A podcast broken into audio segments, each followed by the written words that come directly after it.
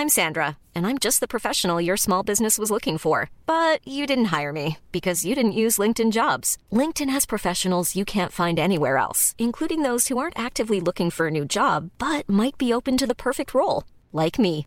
In a given month, over 70% of LinkedIn users don't visit other leading job sites. So if you're not looking on LinkedIn, you'll miss out on great candidates like Sandra. Start hiring professionals like a professional. Post your free job on linkedin.com/people today.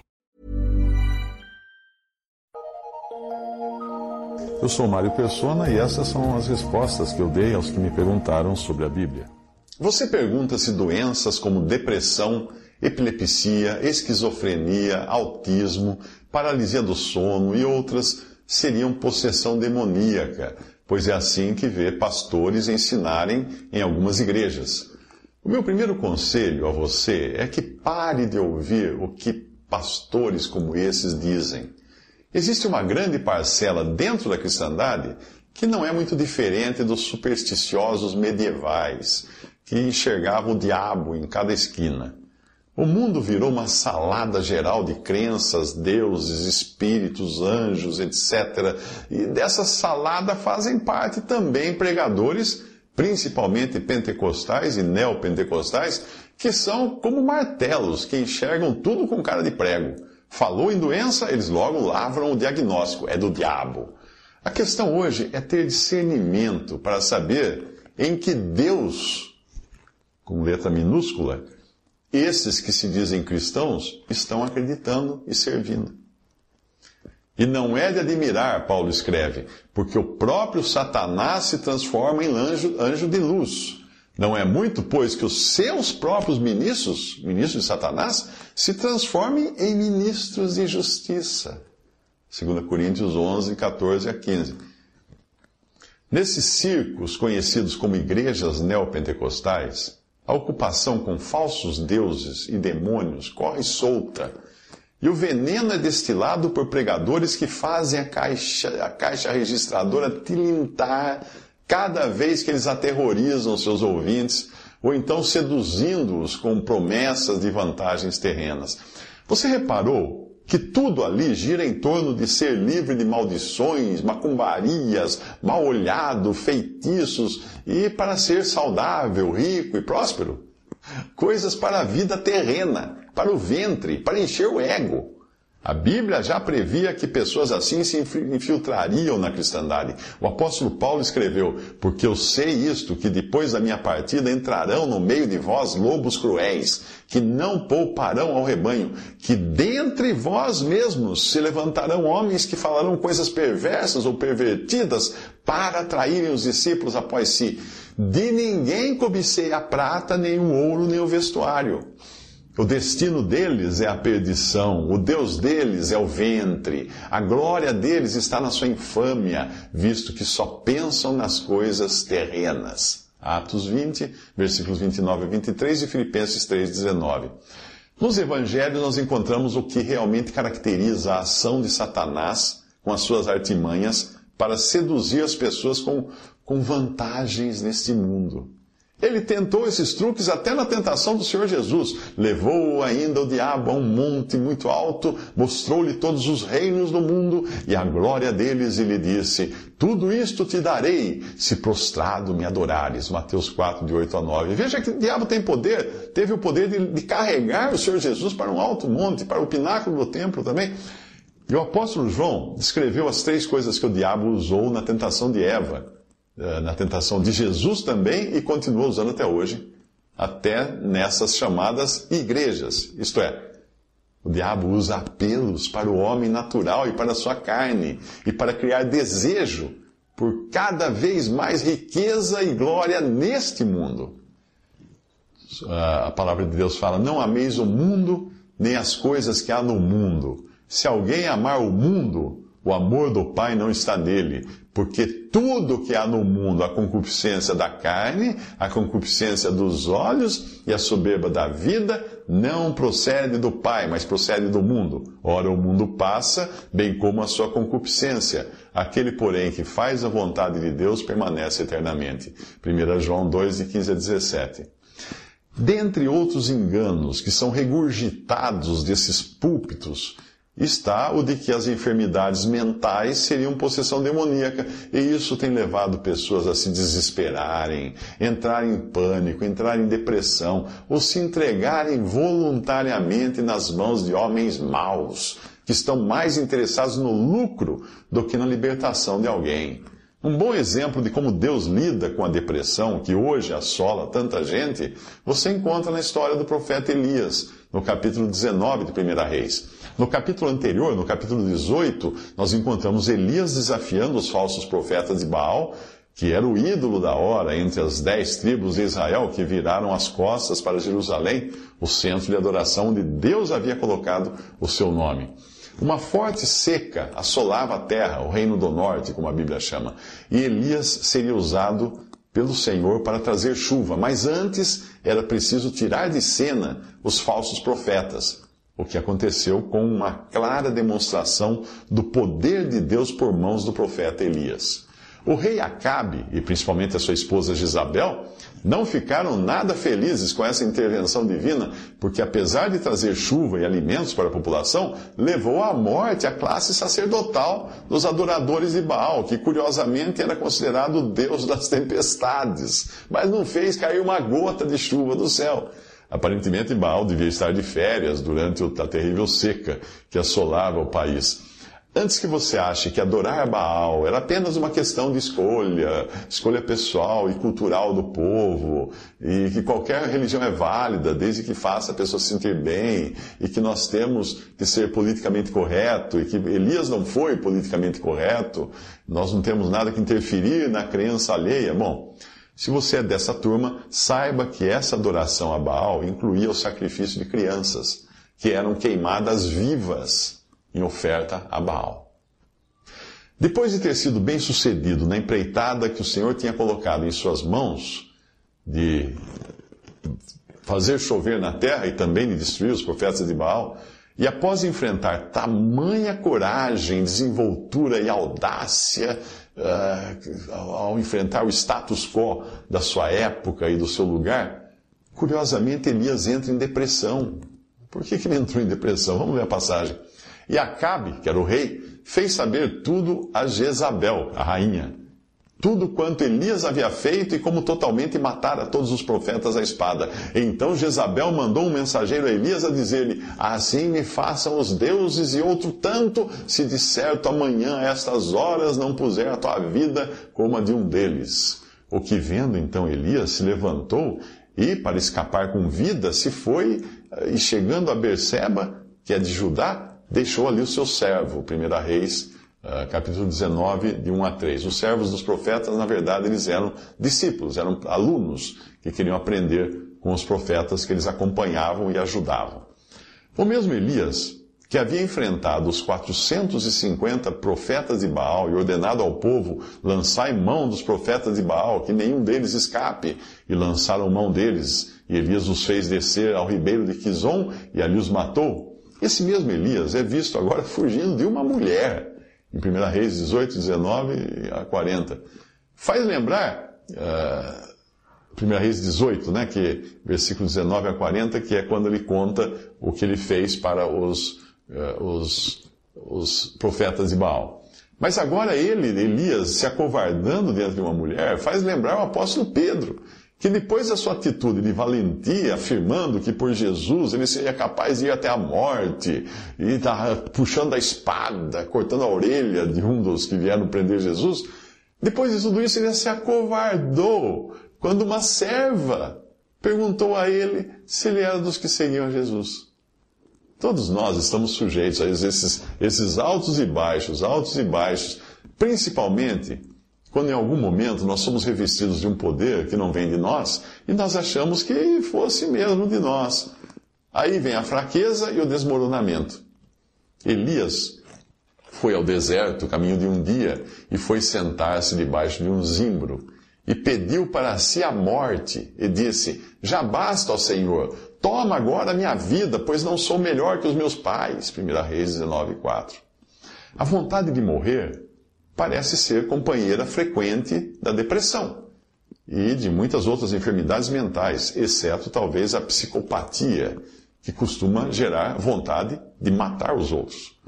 Mas mesmo assim, tanto o suicídio quanto o assassinato podem ser considerados um homicídio, já que levam à morte de um ser humano.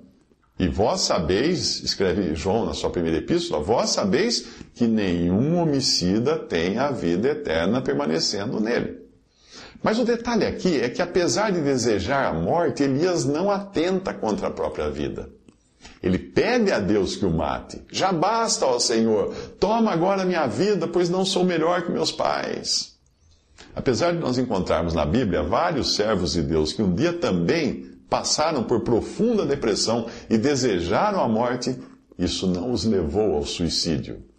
Eles sabiam que o Senhor é o que tira a vida e a dá, faz descer a sepultura e faz tornar a subir dela. 1 Samuel 2,6. Jeremias foi um deles. Um deles. Ele, ele escreveu assim: Maldito o dia em que nasci, não seja bendito o dia em que minha mãe me deu a luz. Maldito o homem que deu as novas a meu pai, dizendo: Nasceu-te um filho, alegrando-o com isso grandemente. E seja esse homem como as cidades que o Senhor destruiu e não se arrependeu, e ouça clamor pela manhã, e ao tempo do meio-dia um alarido. Por que não me matou na madre? Assim minha mãe teria sido a minha sepultura e teria ficado grávida perpetuamente. Por que saí da madre para ver trabalho e tristeza e para que os meus dias se consumam na vergonha? Você está deprimido? Pensa em Jeremias. Isso está em Jeremias 20, de 14 a 18. Uma pista para nós entendermos a depressão de Elias pode estar no que ele diz no versículo 4, quando ele fala: Pois não sou melhor que os meus pais. Talvez nós devêssemos perguntar: ah, por que você diz isso, Elias? Será que você estava se considerando melhor que seus pais quando fez descer fogo do céu e consumiu o sacrifício no Monte Carmelo? Hum? Estava se achando, Elias? Nosso mundo pode desabar num momento quando nós descobrimos que não somos tudo aquilo que pensávamos ser, ou que as pessoas pensavam que fôssemos, ou queriam que fôssemos. Então Elias foge e o Senhor dá início ao seu tratamento antidepressão. Elias deitou-se e dormiu debaixo do zimbro, e eis que então um anjo tocou e lhe disse: Levanta-te, come. E olhou, e eis que à sua cabeceira estava um pão cozido sobre as brasas e uma botija de água, e comeu e bebeu, e tornou a deitar-se. E o anjo do Senhor tornou segunda vez e o tocou, e disse: Levanta-te e come, porque te será muito longo o caminho. 1 Reis 19, de 5 a 7. Um anjo, ou quem sabe o próprio Senhor, como diz mais adiante, toca Elias e diz: Levanta-te e come. Havia uma refeição preparada para Elias. E a preocupação do Senhor naquele momento era com a sua saúde física. O Senhor não liberta Elias de algum espírito maligno, opressor, não faz algum grande sinal do céu, nem dá uma lista de coisas que Elias precisava consertar na sua vida. Não. Ele simplesmente diz: Elias, levanta-te, come. Ao contrário dos pregadores neopentecostais, para quem o diabo é a causa de todos os males, para Deus, o mal pode estar sendo causado por alguma carência no organismo, carência física, fome, por exemplo. É por isso que não há nada de errado em se tratar enfermidades como depressão, epilepsia, esquizofrenia, autismo, paralisia do sono e outras, como problemas meramente físicos. Dietas, vitaminas, medicamentos, tudo isso faz parte da solução que, pode, que, que a pessoa pode procurar se ela estiver sofrendo por uma, de, uma dessas enfermidades. Não tem nada errado em tomar um medicamento. A minha mãe, num determinado momento da sua vida, entrou numa depressão profunda, emagreceu muito, não queria sair da cama. E minha mãe era uma pessoa super agitada, super falante, super amiga de todo mundo. E de repente mudou, virou, virou nada. Os médicos então descobriram que o seu problema era de glândulas. E resolveu isso facilmente com um tratamento, com medicamento. É, equilibrou as glândulas dela, medicamento resolveu. Até o apóstolo Paulo, que guiado pelo Espírito Santo e mediante o poder de Deus curou tantas pessoas, escreveu uma receita caseira para a enfermidade de estômago de Timóteo. Ele disse: Não bebas mais água só, mas usa de um pouco de vinho por causa do teu estômago e das tuas frequentes enfermidades. 1 Timóteo 5,23. Ei, Paulo, por que você não impôs as mãos sobre Timóteo, não fez um milagre?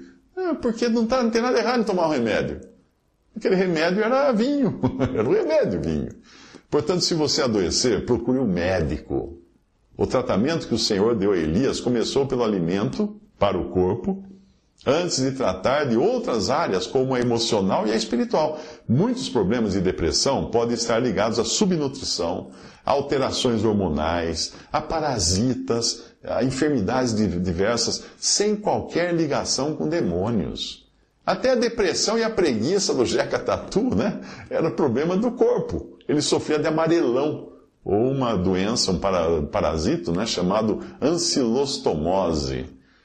Agora, bem alimentado, Elias, com a força daquela comida, caminhou 40 dias e 40 noites até Horebe, o monte de Deus, e ali entrou numa caverna e passou ali a noite, e eis que a palavra do Senhor veio a ele e lhe disse: Que fazes aqui, Elias? E ele disse: Tenho sido muito zeloso pelo Senhor Deus dos exércitos, porque os filhos de Israel deixaram a tua aliança, derrubaram os teus altares, mataram os teus profetas à espada, e só eu, só eu fiquei, e buscam a minha vida para matirarem. Isso está em 1 Reis 19, de 8 a 10. Agora entra em cena outro aspecto do tratamento antidepressão que o Senhor estava dando a Elias. Qual era? Trabalhar a sua parte emocional, ou alimentar a sua alma, que é o nosso centro das emoções. Quando o Senhor pergunta algo a alguém, na Bíblia, como perguntou a Adão, Adão, onde estás? Ou como perguntou a Elias, que fazes aqui? Isso não quer dizer que o Senhor não saiba a resposta, ele sabe, sabe tudo, não é? O Senhor conhece tudo, mas ele quer tirar da boca do seu paciente a resposta para ajudá-lo a entender onde está o seu problema. Tendo medicado o corpo de Elias, o Senhor passa agora a tratar da sua mente. Como se o profeta estivesse no divã de um analista, só que aí o analista é Deus, né? Nessa conversa, o ego de Elias logo vem à tona, e o Senhor vai tratar disso mais à frente. Elias se considerava o maior sofredor do planeta, o único que havia permanecido fiel a Deus e lutado contra a idolatria. Ele fala: Os filhos de Israel deixaram a tua aliança, derrubaram, derrubaram os teus altares, mataram os teus profetas à espada, e só eu fiquei e buscam a minha vida para me atirarem. Por duas vezes ele assumirá o papel de vítima. O que é ótimo para a depressão, né? Ser vítima. O vitimismo é ótimo para você ficar deprimido. Faça a pose de vítima, de coitado. E fique repetindo a frase do desenho animado: Ó oh, dia, ó oh, vida, eu sei que não vai dar certo. Faça isso, eu garanto que você vai acabar 100% depressivo. É, Sinta-se vítima. A depressão, o vitimismo, a comiseração, ter dó de si mesmo, é o caminho certo e seguro para a depressão. Agora o Senhor precisava quebrar outros paradigmas de Elias, que talvez acreditasse que Deus só pode se manifestar arrebentando tudo por onde passa. Afinal, a história de Israel era de grandes sinais e maravilhas. Era a morte dos primogênitos inimigos, o mar se abrindo, muralhas caindo. E devia ser assim agora, para Deus resolver o problema de Elias. Não, mas ah, ao menos na cabeça de Elias, ele esperava uma solução impactante para o seu problema. Não, não. E eis que passava o Senhor como também um grande e forte vento que fendia os montes, quebrava as penhas diante do Senhor. Porém o Senhor não estava no vento. E depois do vento, um terremoto. Também o Senhor não estava no terremoto. E depois do terremoto, um fogo. Porém, também o Senhor não estava no fogo. E depois do fogo, uma voz mansa e delicada. 1 Reis 19, de 11 a 12. Deus podia se manifestar num vento forte que quebrasse rochas e fendesse montes. Será que ele podia? Podia sim, mas ali não era o caso. Deus podia causar um terremoto? Sim, claro, Deus já fez isso. Mas não era este o remédio para Elias. Que tal um fogo, então? Também não. O Senhor, que é fogo consumidor, não estava no fogo, pelo menos naquele momento, ou naquele fogo. Finalmente, Elias toma coragem de sair da proteção da fenda na rocha quando ele escuta uma voz mansa e delicada.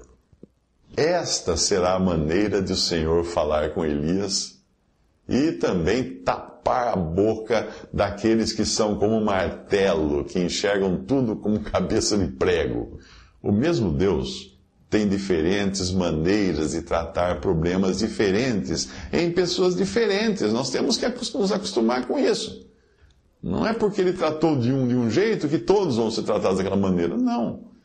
E sucedeu que, ouvindo a Elias, envolveu o seu rosto na sua capa e saiu para fora, e pôs-se à entrada da caverna. E eis que veio a ele uma voz que dizia: Que fazes aqui, Elias? E ele disse: Eu tenho sido em extremo zeloso pelo Senhor Deus dos exércitos, porque os filhos de Israel deixaram a tua aliança, derrubaram os teus altares, mataram os teus profetas à espada, e só eu fiquei.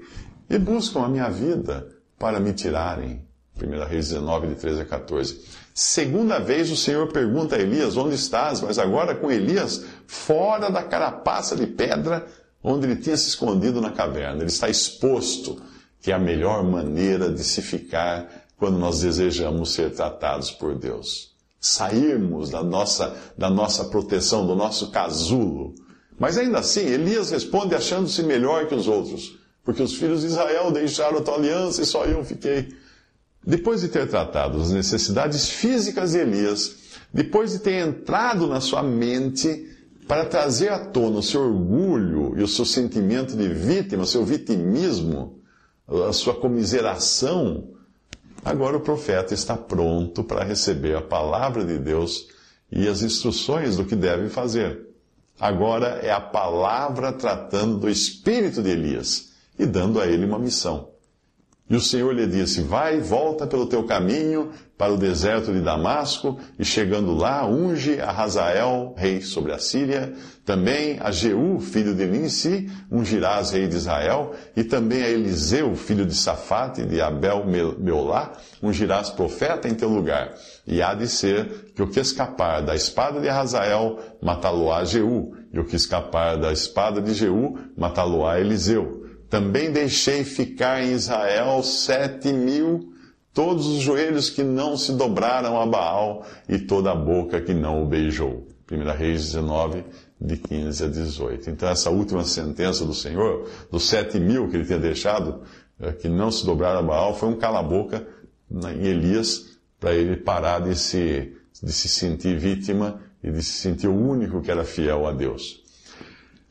Corpo, alma e espírito. Essas três esferas do, do ser de Elias foram tratadas pelo Senhor no caso de sua depressão. Isso deveria ser suficiente para entendermos que muitas vezes, na nossa enfermidade, seja ela do corpo ou da mente, nós teremos de nos, nos submeter a tratamentos físicos e medicinais também pode ser que a nossa necessidade esteja na necessidade de uma, na, na, de uma boa conversa com algum profissional competente para nos ajudar a colocar para fora das entranhas da nossa alma aquilo que realmente nos aflige. E em todos os casos, a palavra de Deus estará sempre à mão para aliviar as dores e aflições do nosso espírito. Por isso, se você estiver passando por algum problema de saúde física ou mental, não se entregue na, na, na, a esses curandeiros de araque dos programas de rádio e TV que jogarão sobre você um fardo maior ainda, dizendo que é tudo obra do diabo, do pai de santo, da pomba gira e coisas do tipo. E ainda vão tirar o seu dinheiro. Se você for realmente convertido a Cristo, nada poderá atingir você sem antes obter a permissão do Pai. Nem Satanás pode. Ele precisou pedir permissão de Deus antes de colocar a mão em Jó, lá no Antigo Testamento.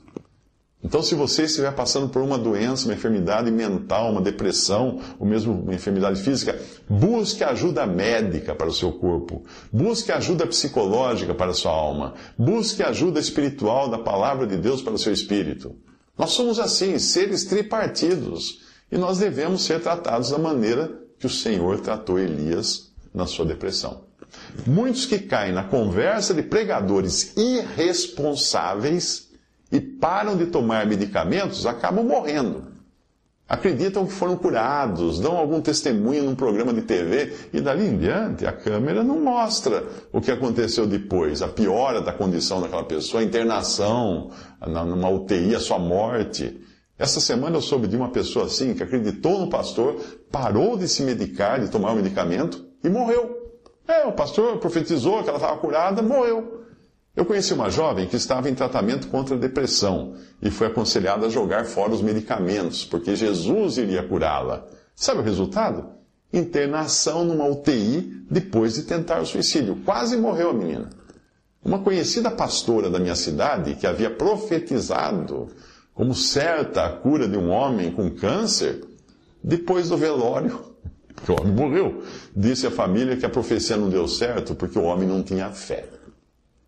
O famoso dono de uma mega igreja convidou seus fiéis a quebrarem seus óculos numa grande apresentação no estádio de futebol, pois todos já estavam curados em nome de Jesus. Tempos depois, numa entrevista na TV, ele tirou do bolso os seus óculos para ler alguma coisa e foi questionado pela repórter se ele mesmo não tinha quebrado seus próprios óculos.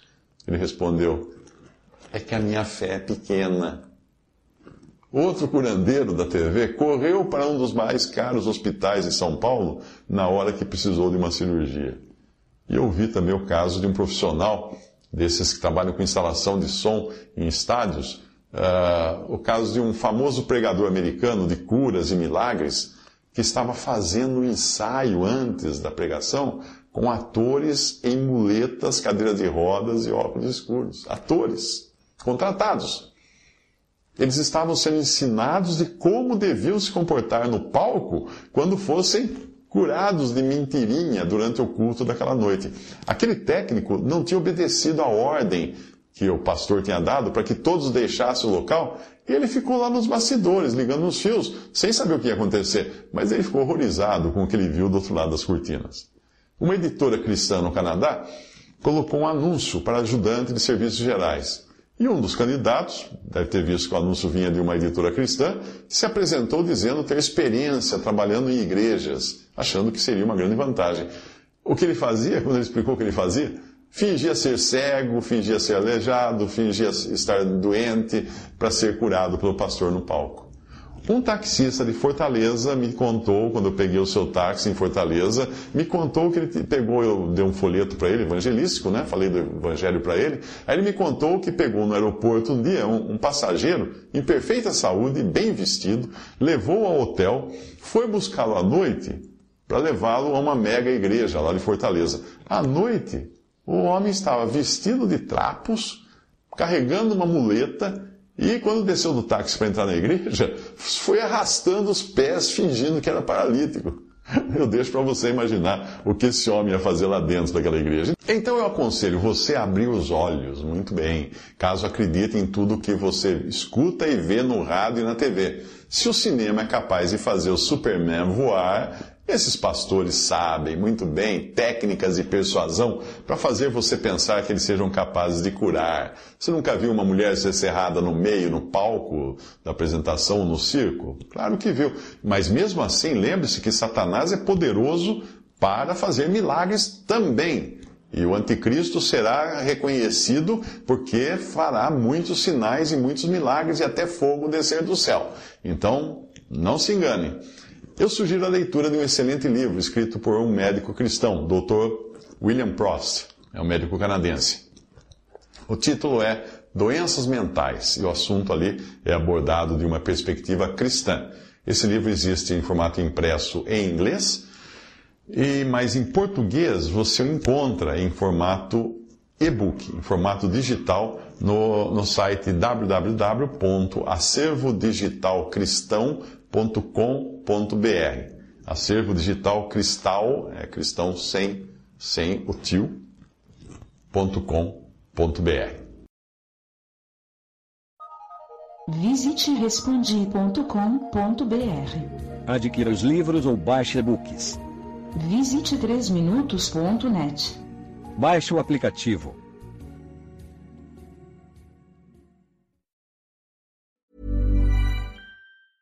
Planning for your next trip?